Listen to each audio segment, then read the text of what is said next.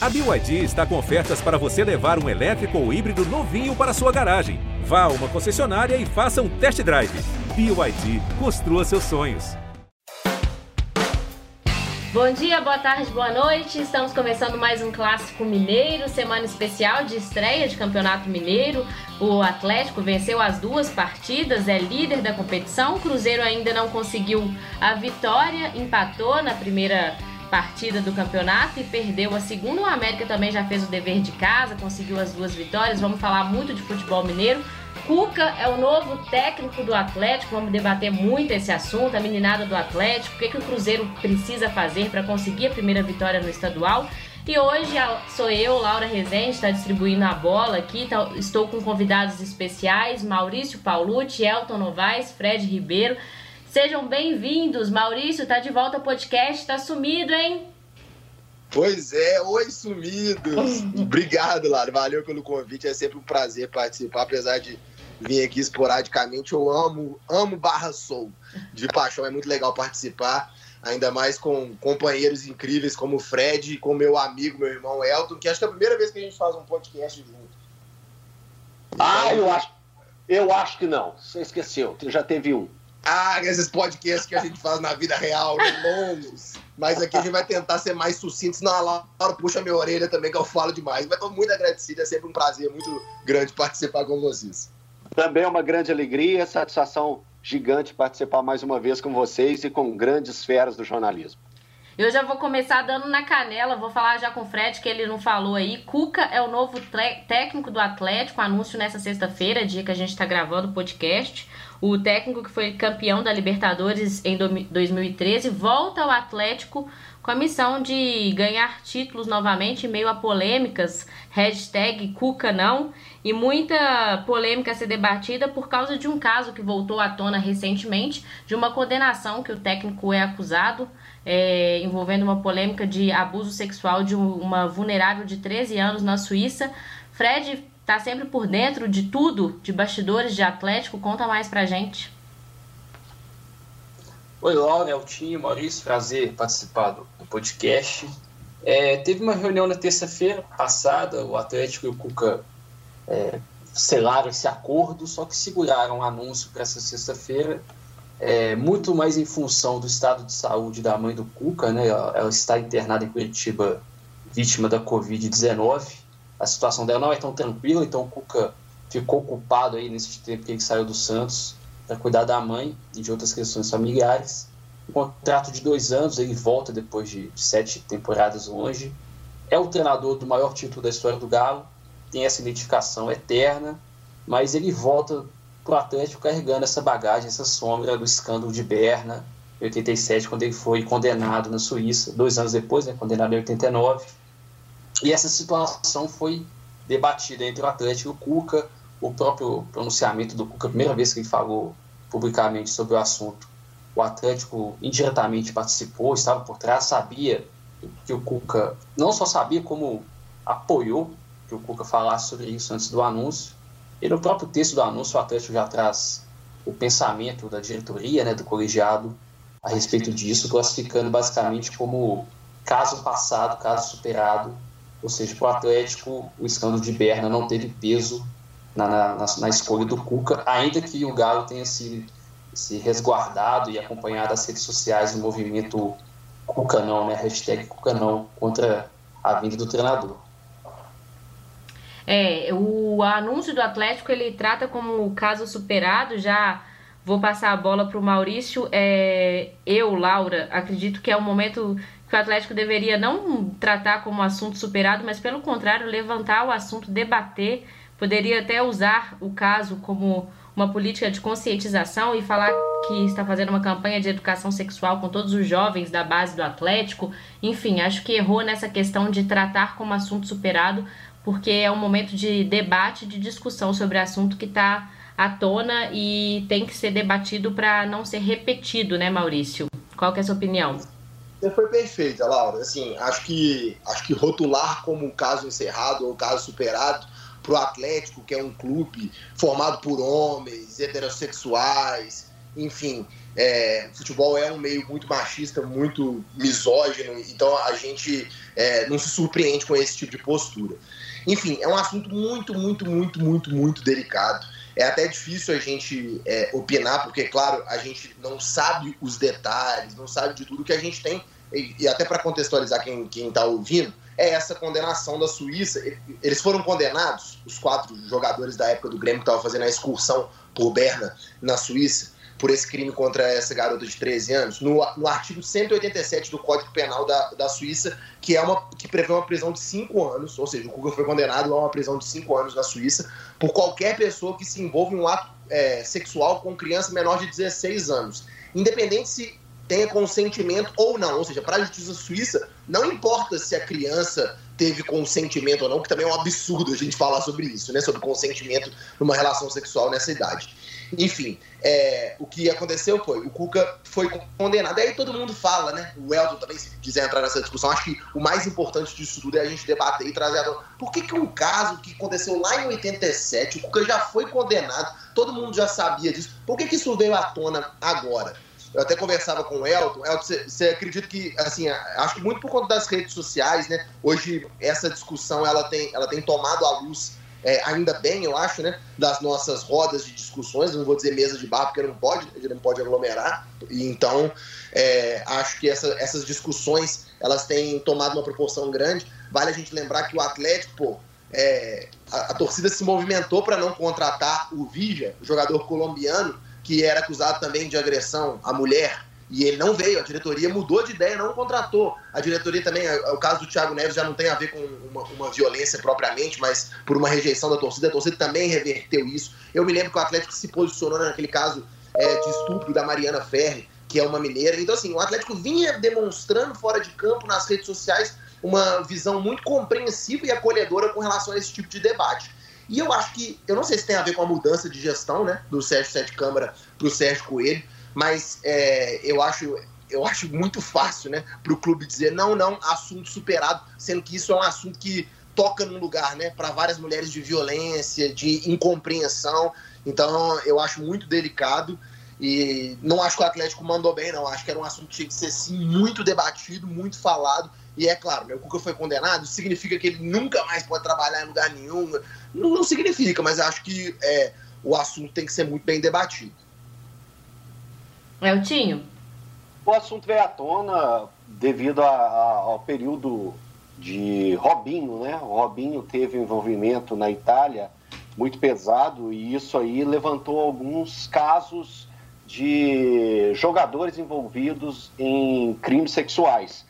E o Cuca estava envolvido nesse em 1987, 34 anos atrás, com outros três jogadores do Grêmio. E isso veio à tona com a reportagem que foi feita pelo Esporte Espetacular, muito bem descrita né, e escrita pelos nossos profissionais. Então, essa história do Cuca voltou a, a estar rodando, né, não só nas redes sociais, mas nas, nas conversas mesmo em todo o Brasil. E eu acredito que o Atlético não vai deixar isso somente passar no passado. Com o Cuca aqui, com tudo isso que vem acontecendo, o, o Cuca vai, uma hora ou outra, ter que se pronunciar a respeito disso em uma entrevista, ou entrevista coletiva mesmo, dentro da Cidade do Galo, que eu acredito que algum jornalista vai vir a perguntar é, isso quando vier a, a reapresentação do Cuca, né, depois de sete anos aí, longe do Atlético. Então, eu acredito que isso, isso venha a acontecer. O que a gente não pode realmente é como o Maurício já citou aí, o, o, o Cuca, é, isso aconteceu em 1987, o Cuca teve a sua história é, dentro do futebol como jogador, depois disso, depois como treinador, é um treinador que faz parte da história do Atlético, né? em 2013 ele foi o, treinador da conquista da Libertadores, é, continuou conquistando títulos, né? conquistou o Campeonato Brasileiro com o Palmeiras é, recentemente e levou a equipe do Santos à final, né? Final contra o Palmeiras da Libertadores. Então, eu acredito que o Atlético ainda deva dar espaço para essa discussão, sim, e isso vai acontecer possivelmente quando o Atlético der a abertura em uma entrevista coletiva para os jornalistas conversarem com o Cuca, né, perguntarem, questionarem o, o que aconteceu devidamente em 1987 lá na Suíça. E vamos ouvir o que, que pensa parte do, da torcida do Atlético, né? A gente convidou a Aline Medeiros, que é criadora da Grupa, que é um grupo de coletivo, um coletivo de torcedoras do Atlético e tem se pronunciado muito nas redes sociais com a hashtag Cuca não. Vamos ouvir o que, que ela pensa sobre a contratação do Cuca pelo Atlético. Eu acho que é bastante claro que o Cuca é uma contratação polêmica, inclusive tecnicamente. Há anos que ele não oferece nada de novo, não termina contratos, não monta times que são tecnicamente capazes de valorizar os jogadores que nós temos agora. Mas quando a gente pensa na responsabilidade social do clube, a contratação do Cuca é terrível, já que ele é uma pessoa envolvida num escândalo de violência sexual contra o vulnerável e se recusa a falar no assunto com propriedade. A gente entende que dar visibilidade a ele ou qualquer atleta, dirigente, treinador envolvidos em casos de violência contra mulheres significa ignorar a violência sofrida por essas mulheres, inclusive torcedoras do clube, e de alguma forma aflorar sentimentos que gostariam de esquecer. Além disso, como figuras públicas, a idolatria a qual eles estão sujeitos implica que suas atitudes podem sim impactar diretamente no comportamento de quem os admira. E, e das coisas mais comuns que escutamos nesse período de Cucanão foram pessoas minimizando o assunto. Gente, é preciso um trabalho sério, sistemático sobre o tema. E gostaríamos muito que o clube fosse protagonista nessa luta, mas o Atlético e o técnico silenciam um debate que é importante de um tema tão real e tão próximo de tantas mulheres. É, a violência sexual é absurdamente comum para tantas mulheres. Ao invés de avançar, o Atlético com o Cuca, na verdade, dá muitos passos atrás. É lamentável. E é engraçado, né? Porque a geração de torcedores há 34 anos atrás é completamente diferente da geração de torcedores que a gente tem hoje. Por isso que a gente tem visto essa evolução de debate, né? Esse debate não aconteceria 34 anos atrás e que bom que tenha acontecido hoje. Mas vamos falar de futebol. Ô Fred, tem gostado do Atlético, dessa meninada que tem entrado em campo nessas duas primeiras rodadas do Campeonato Mineiro? O que, que você destaca de diferente aí desses meninos? Claro, tenho gostado sim, acho que foi acertada a escolha, também por questões físicas, né? Os titulares tiveram esse descanso, mas a gente está vendo muitos jovens jogadores, promessas, jogadores que fizeram parte do título do, do Sub-20 do brasileiro. É, o Savinho, que já era um time profissional, já tinha sido usado pelo São Paulo, tendo mais espaço. Você vê o Felipe, que substituiu o Tardelli, também tendo sua oportunidade. O Neto, que havia estreado pelo Atlético aos 16 anos, hoje tem 18 também tendo oportunidade, Chaporã. Então, é um time competitivo. O Campeonato Mineiro está se mostrando competitivo, duas vitórias em dois jogos. É, acho que a estratégia foi acertada e acredito que o estadual sirva muito para isso laboratório para jovens talentos. Ainda que a, a, equipe do Galo não seja formada apenas por jogadores da base, né? A defesa são, são jogadores mais experientes, mas o ataque praticamente todo formado pela garotada que está dando conta do recado. É, recentemente, essa semana, na entrevista é, coletiva diária no Atlético, o Mariano deu uma declaração falando que essa meninada vai dar muita alegria para a torcida do Atlético. É, você acredita nisso, Elton? Ô, Laura, é justamente isso que eu ia falar. Eu acho que o segredo tá, tá na situação do Atlético mesclar né, jogadores experientes para dar uma base para esses jogadores tão jovens, né, que estão vindo é, de bons campeonatos mais no sub-20 não dá para botar só a molecada, né? Não dá para botar só a molecada, é, é, é exatamente isso. Então esses jogadores estão tendo a oportunidade de, de jogar grandes jogos, né? Jogos valendo é, um campeonato mineiro importante. O Atlético precisa de uma boa classificação. É um campeonato de tiro curto, né? Que a gente fala, não pode ficar perdendo pontos. Então o Atlético, utilizando esses jovens, já conseguiu seis pontos. Então isso aí pode fazer uma grande diferença para o Atlético dentro da competição e para a meninada que está jogando, já é, uma, é, é, a casca da responsabilidade. Então está valendo muito a pena a forma que o, que o Atlético está colocando em campo essa juventude. Como diria Carol Conká, já que é para tombar, tombense. E foi justamente nesse jogo contra a Tombense. Foi muito ruim um sua, sua, sua metáfora, viu, Maurício? Você achou? Péssimo. Então, então releve, desculpa. Mas assim, aproveitando um pouco do que o Elton disse, acho que essa mescla ela traz um aspecto muito positivo para o Atlético, que ela é meio retroalimentativa, assim, né? Os jogadores mais, é, mais experientes, eles são o alicerce e funcionam para dar essa estrutura emocional para esses jogadores mais novos poderem crescer. E também os jogadores mais novos, com todo o vigor, toda a energia, também é, ajudam esses jogadores. Olha como o Zaratio rendeu muito bem nesse jogo contra o Tom Benz. Teve uma atuação muito diferenciada. O Marrone também está se desenvolvendo bem, está voltando bastante né, para buscar o jogo no meio de campo, com bastante liberdade. O Dodô está tendo chances. O próprio Mariano, né, que foi um jogador completamente subutilizado com o São Paulo, que não dá para entender, ele pediu a contratação, pagou o dinheiro e mal utilizou o jogador. Então eu acho que assim, como o Fred disse também, esse laboratório é super importante e não só para esses jogadores jovens, né, para esses jogadores que até então não tiveram tantas oportunidades e não ganharam tanto ritmo. É, só lembrando aí, o Maurício falou do Zarate, falou também do Marrone, que também são jovens, né? Já tiveram Sim. uma casca, né? Já tiveram uma casca de, de Racing, como o caso do Zarate, e, o Marrone teve a casca, de, a casca de Vasco, mas são jogadores jovens, né? E a gente tem que entender tudo isso, né? Que tá, tá, faz parte da formação. É importante o Zarate estar tá se soltando, porque é um jogador que vai crescer muito ao decorrer do ano. Eu acredito nisso, principalmente tendo ao lado dele o Nacho, que deve ser uma referência para ele, né? Que é, é um, o jovem da Argentina e viu o Nath jogando tão bem no River Plate. Então, isso também vai ajudar bastante esses jovens jogadores que o Atlético contratou a peso de ouro, foram caríssimos, mas que agora pode ter uma temporada melhor aí, rendendo melhor dentro do grupo. Fred, a última para a gente fechar o assunto Atlético, o Hulk estreia no final de semana? o planejamento inicial do Hulk, do, do Atlético, era esse, ele não, não viajaria para Tons, já está regularizado no beat e fica só a parte física. Eu imagino que ele deva ser ao menos relacionado com essa partida contra o Berlândia e o Tardelli voltando para ataque, né? Eu imagino que ele será reserva e utilizado ao decorrer da partida, mas existe grandes chances sim dele, dele fazer essa estreia no domingo.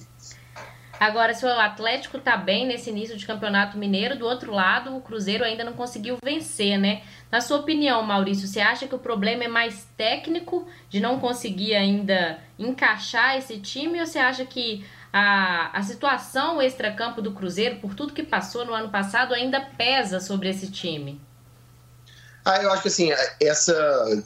Toda, toda fase ruim que o Cruzeiro atravessar, e é normal que atravesse para o Cruzeiro ainda mais, né, a gente vai fazer essa associação. E na minha opinião, essa, a minha opinião continua a mesma. Assim. Sempre eu acredito que essa crise fora de campo influencia, sim. E hoje o Cruzeiro tem aí, a gente pode resumir uma trinca de jogadores experientes, né, que é o Fábio, é, o Manuel e o Rafael Sobes, que é o trio que, que, que, vai ter que segurar a onda, vai ter que segurar a onda dos meninos, dos jovens, são as, as principais figuras de referência.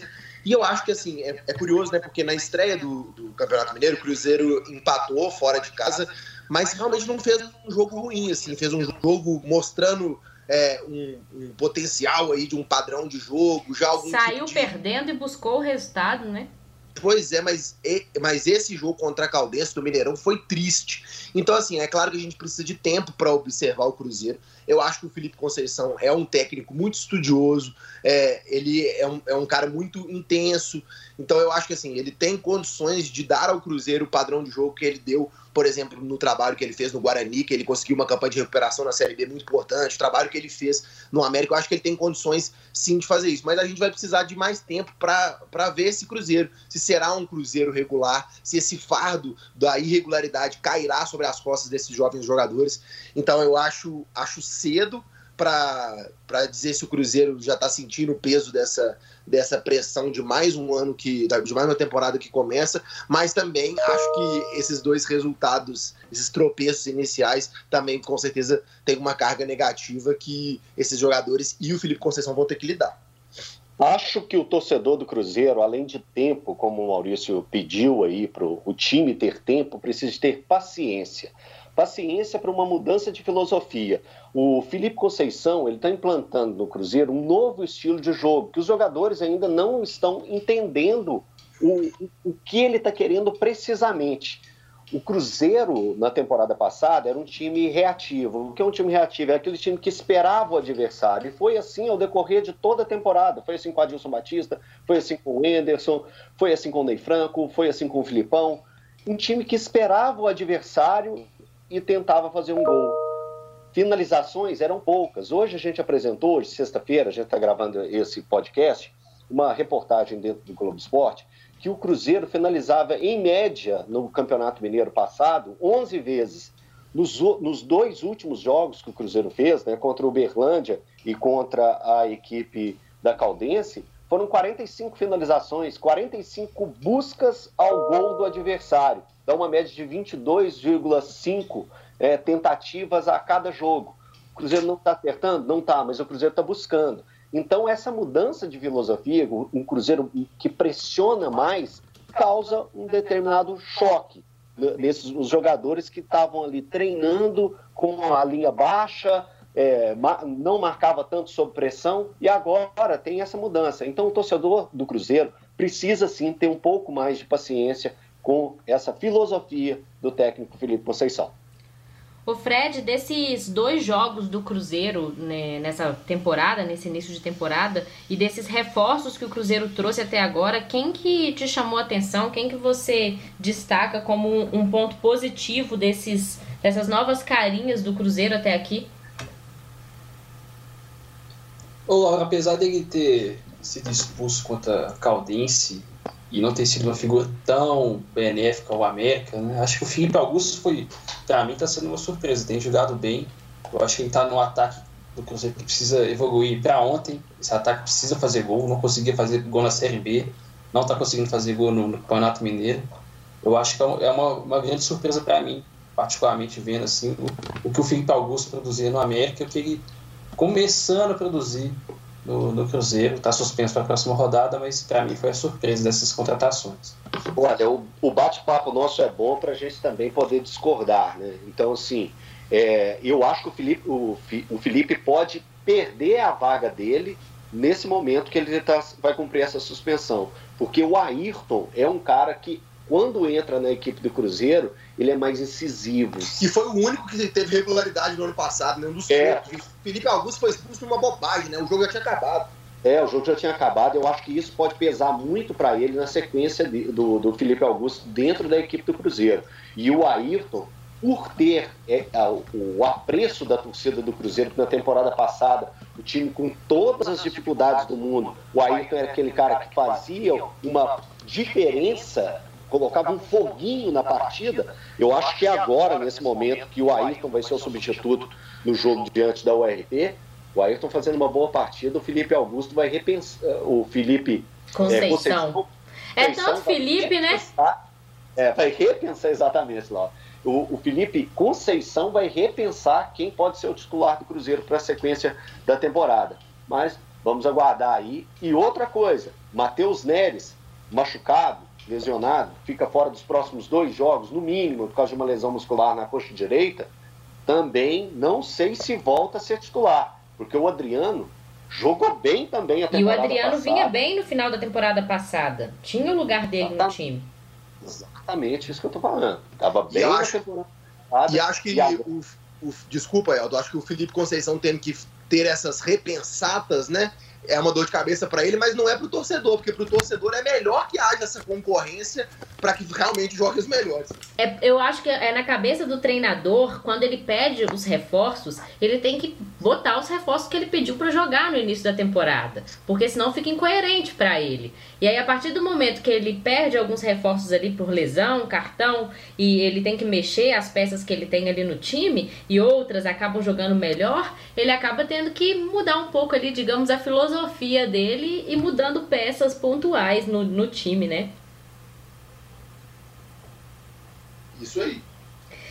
Vamos falar de América aqui pra gente finalizar, porque se o Atlético fez o dever de casa e venceu as duas, o América também manteve a regularidade do, da temporada passada e venceu as duas. O time do Lisca sempre muito regular é, desse início de temporada. Mas o que chamou a atenção, além, claro, das duas vitórias, foi a declaração do treinador, do treinador nesse meio de semana em relação à Covid-19, fez um desabafo forte em relação à pandemia é, principalmente em, sobre o início da Copa do Brasil na próxima semana, falando sobre as viagens que 80 times terão que fazer em meio a um período bem crítico da pandemia, né, Elton? Como que você avaliou isso?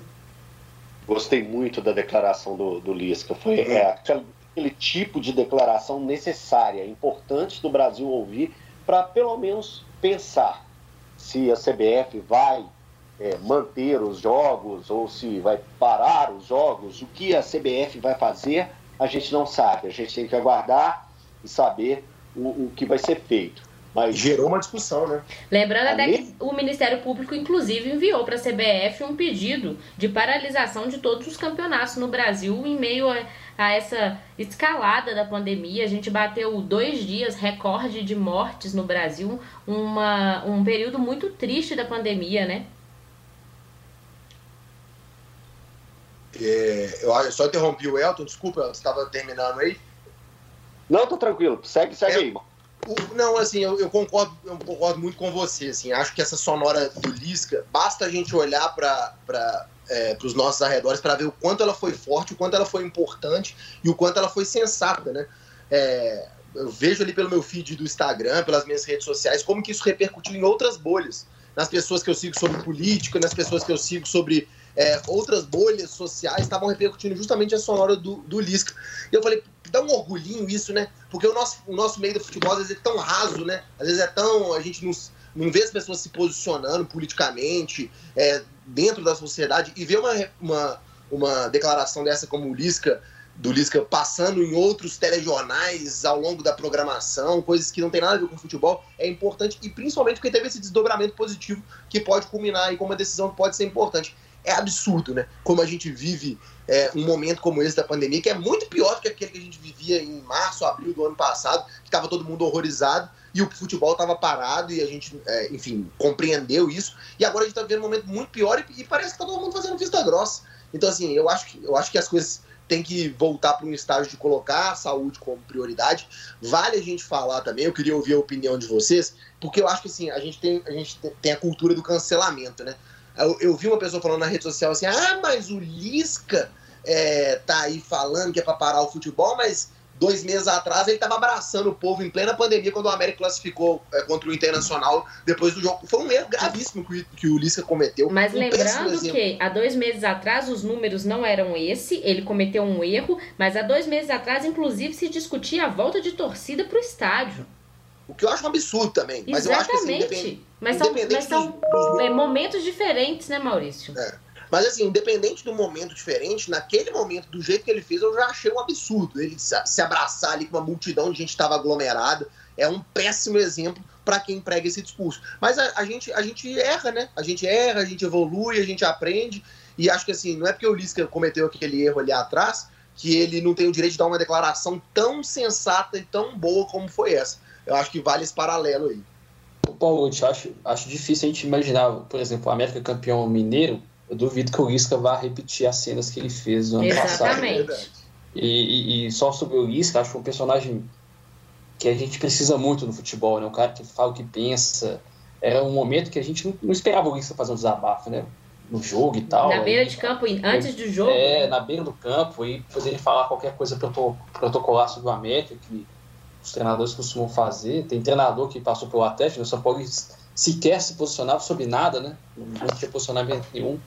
Não, não, é, é um direito dele, mas saiu mudo e entrou, é, entrou calado e saiu mudo praticamente do Atlético, inclusive interferindo em perguntas da imprensa, o que é um absurdo.